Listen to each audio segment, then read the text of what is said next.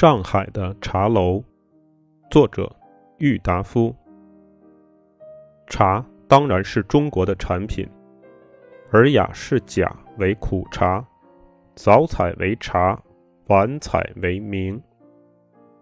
茶经分门别类，一曰茶，二曰假，三曰歙，四曰茗，五曰喘。《神农时经》说明茶宜久服，令人有功悦志。《华佗时论》也说苦茶久食，易易死。因此，中国人差不多人人爱吃茶，天天要吃茶。柴米油盐酱醋茶，至将茶列入了开门七件事之一。为每人每日所不能缺的东西。外国人的茶，最初当然也系由中国输入的奢侈品。所谓 tea、Thai 等音，说不定还是闽粤一带土人呼茶的字眼。日记大家 Peppers 头一次吃到茶的时候，还娓娓说到它的滋味性质。大书特书，记在他的那部可宝贵的日记里。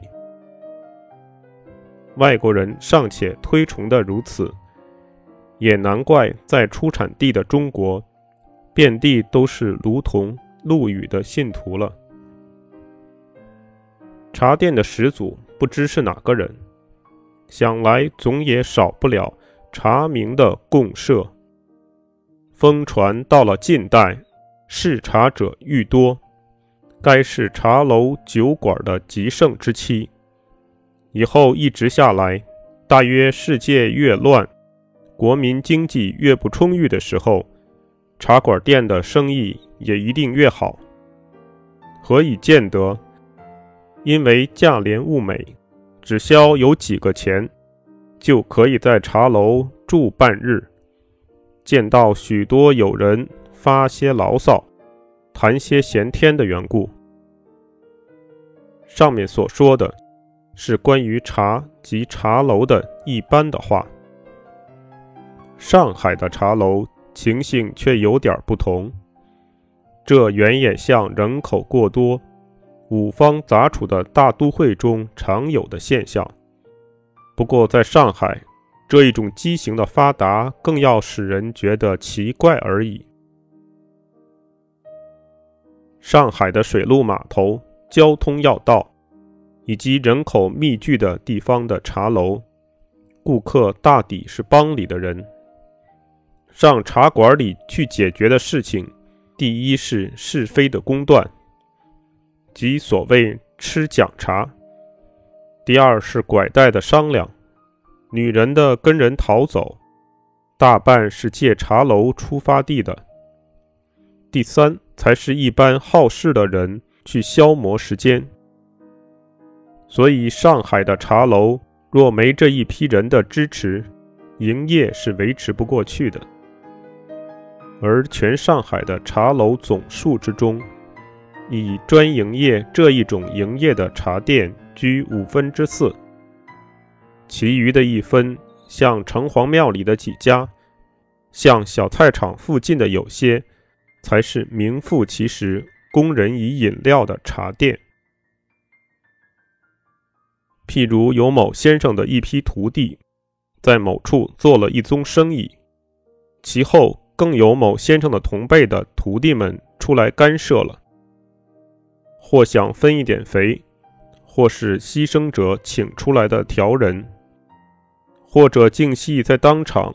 因两不接头而起冲突的诸事件发生之后，大家要开谈判了，就约定时间，约定伙伴，一家上茶馆里去。这时候参集的人自然是越多越好。文讲讲不下来，改日也许再去武讲的，比他们长一辈的先生们。当然要等到最后不能解决的时候，才来上场。这些帮里的人，也有着便衣的巡捕，也有穿私服的暗探。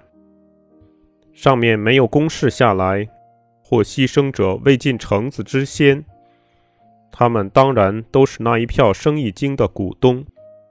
这是吃讲茶的一般情形。结果大抵有理屈者方面会查抄，也许更上饭馆子去吃一次饭都说不定。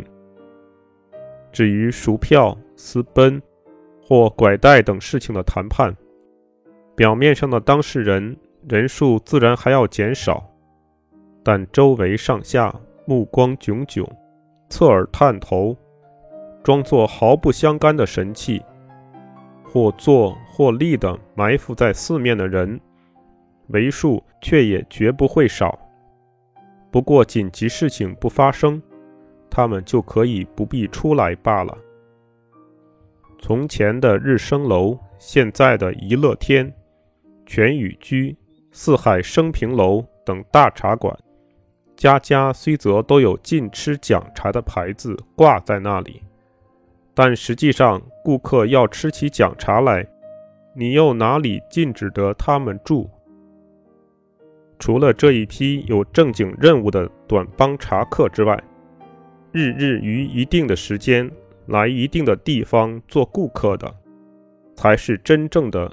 如同陆羽们，他们大抵是既有闲而又有钱的上海中产的住民，吃过早饭，吃过午饭，或者早晨一早，他们的两只脚自然走熟的地方走，看报也在那里，吃点点心也在那里，与日日见面的几个熟人谈推背图的实现。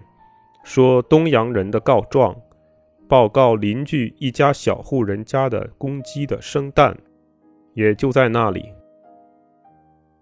物以类聚，地界人传，像在跑马厅的附近，城隍庙的境内的许多茶店，多半是或系弄古玩，或系养鸟，或者也有专喜欢听说书的专家茶客的集会之所。像湖心亭、春风得意楼等处，虽则并无专门的副作用留存着在，可是有时候却也汇集茶客的大成，做得挤挤一堂，把各色有专门嗜好的茶人来尽吸在一处的，至如有女招待的吃茶处，以及游戏场的露天茶棚之类，内容不同。顾客的性质与种类自然又个别了。上海的茶店业既然发达到了如此的极盛，自然随茶店而起的副业也要必然的滋生出来。第一，卖烧饼、油包以及小吃品的摊贩，当然是等于眉毛之于眼睛一样。一定是家家茶店门口或近处都有的。第二，是卖假古董小玩意儿的商人了。你只要在热闹市场里的茶楼上坐他一两个钟头，像这一种小商人，起码可以预见到十人以上。第三是算命、测字、看相的人。第四。这总算是最新的一种营养者，而数目却也最多，就是航空奖券的推销员。至如卖小报、食香烟地头，以及糖果、香烟的叫卖人等，都是这一游戏场中所共有的附属物，还算不得上海茶楼的一种特点。还有茶楼的夜市。也是上海地方最著名的一种色彩。小时候在乡下，每听见去过上海的人谈到四马路、青莲阁、四海升平楼的人肉市场，同在听天方夜谭一样，往往不能够相信。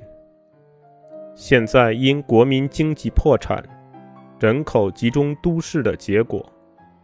这一种肉阵的排列和拉丝的悲喜剧，都不必限于茶楼，也不必限于四马路一角才看得见了，所以不谈。原载一九三五年十二月，良友第一一二期。